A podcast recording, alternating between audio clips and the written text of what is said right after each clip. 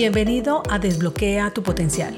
Mi nombre es Andrea Galindo, coach ejecutiva y en este espacio quiero brindarte información de coaching, emprendimiento, crecimiento personal y profesional, liderazgo, herramientas y un poco más para acompañarte a potenciar tus habilidades y llevar tu vida y negocio a otro nivel. Quédate que comenzamos.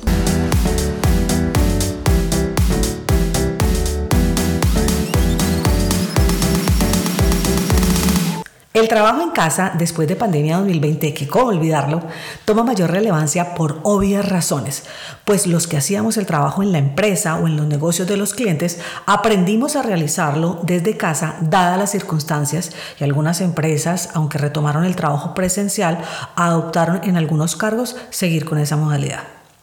Para otros, como es mi situación hoy, tienen emprendimientos donde su centro de operaciones es la casa, en las cuales encuentras algunas comodidades y se puede prestar para tentaciones y distracciones que si no las manejas adecuadamente puedes llevarte a ser poco productivo.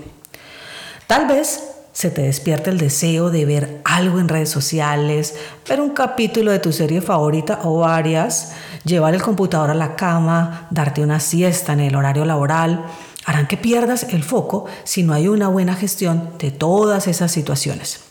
Entonces hoy quiero mencionarte algunos puntos que desde mi experiencia han funcionado y que si hoy estás siendo poco productivo o apenas vas a iniciar este proceso de trabajo en casa, te pueden aportar. He desarrollado siete puntos que vamos a revisar ya. Primero, vístete para la ocasión. Este detalle, aunque suene algo incómodo, porque tal vez imagines corbata, tacones, algo formal, es básicamente que lo hagas con prendas cómodas diferentes a tu pijama.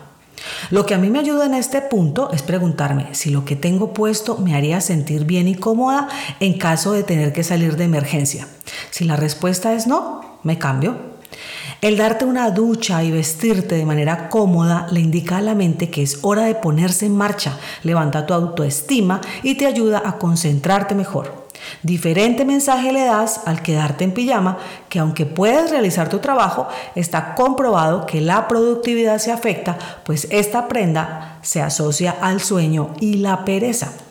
De manera similar, si vistes con ropa deportiva, pues tu mente lo estará asociando a disposición de dar un paseo y por supuesto a realizar actividad física. Adicionalmente, otro beneficio de vestir sin pijama o ropa deportiva es que al terminar la jornada laboral y realizar el cambio de ropa, te será más fácil desconectar de tu trabajo.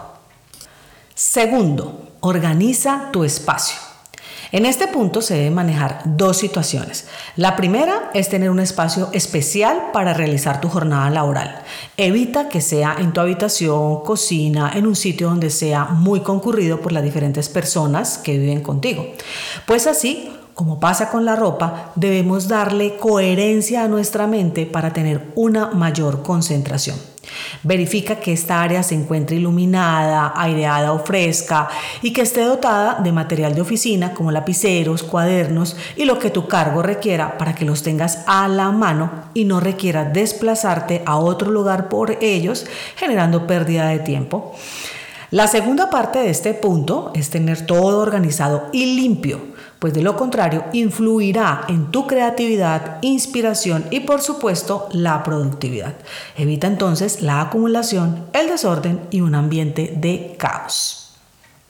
Tercero, ten a raya las distracciones. Lo primero que te recomiendo es que apagues todas las notificaciones de tu celular y de tu computadora, incluido el correo electrónico, dado que tu cerebro no aguantará las ganas de saber qué contiene lo que acaba de llegar y esto hará que pierdas la concentración y cambiar de actividad, por muy simple que sea, te toma en promedio 25 minutos para retomar el punto en el que estabas antes de salir de foco.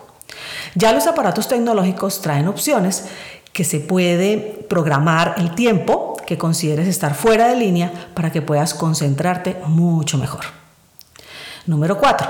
Aplica la famosa ley de Pareto. ¿Recuerdas que lo hablamos en el episodio 11, prisionera del trabajo? Bueno, aquí aplica perfecto, pues el 80% de los resultados dependen del 20% de tus actividades. Así que enfócate en lo importante y prioriza lo que es imprescindible para tu labor y que tiene un mayor impacto a largo plazo. Entonces, lo que yo realizo aquí es, antes de iniciar la semana, genero un listado con todas las cosas que tengo por hacer, generalmente los domingos tarde-noche o lunes a primera hora, y las clasifico por nivel de importancia. Las que requieren mi mayor concentración las dejo para los momentos donde tengo mayor energía, que en mi caso es a primera hora. Revisa cuál es tu cronotipo, que es el tipo de ritmo circadiano según tu reloj biológico. Y existen tres. El primer grupo es el matutino o alondra. Se despierta temprano y su máximo nivel de energía es en la mañana. El 14% de la población estamos aquí. El segundo grupo es el intermedio o colibrí, que se encuentra, como su nombre lo dice, en la mitad, terminando la mañana y antes de finalizar la tarde. En ese horario es donde se encuentra la mayoría de la población y representa un 70%.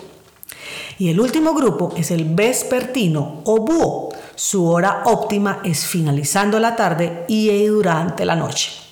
Y aquí está el 16% de la población. Creería que ya identificaste el tuyo. Así que manos a la obra para fijar las tareas más relevantes o que menos te gusten en ese horario. Y sí, escuchaste bien, las que menos te gusten, queda perfecto hacerlas en este espacio. Pues si no lo haces con tu mayor grado de energía, imagínate haciéndolas bajo de batería. Lo que conseguirás será procrastinarlas o aplazarlas continuamente. Número 5. Fija horarios. Es de suma importancia que fijes tu horario laboral. Pero ¿cómo así, Andrea? Pues si la empresa tiene un horario, la pregunta que te hago es, ¿lo cumples?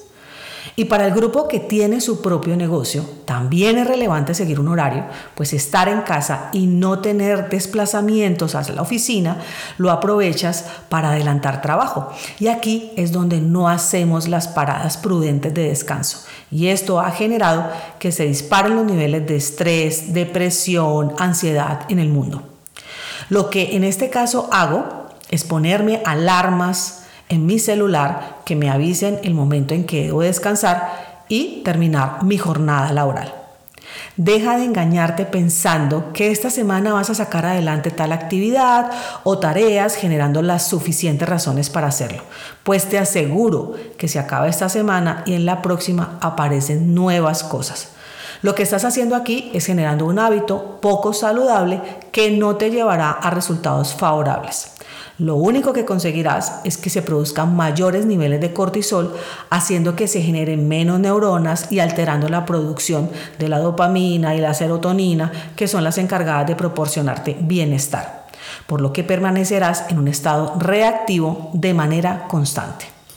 Número 6. Aprende a decir no. Tenemos diferentes creencias acerca de dar una negativa ante una solicitud que nos hagan y terminas cediendo ante peticiones que no quieres hacer y que tampoco tienes el tiempo para hacerlas.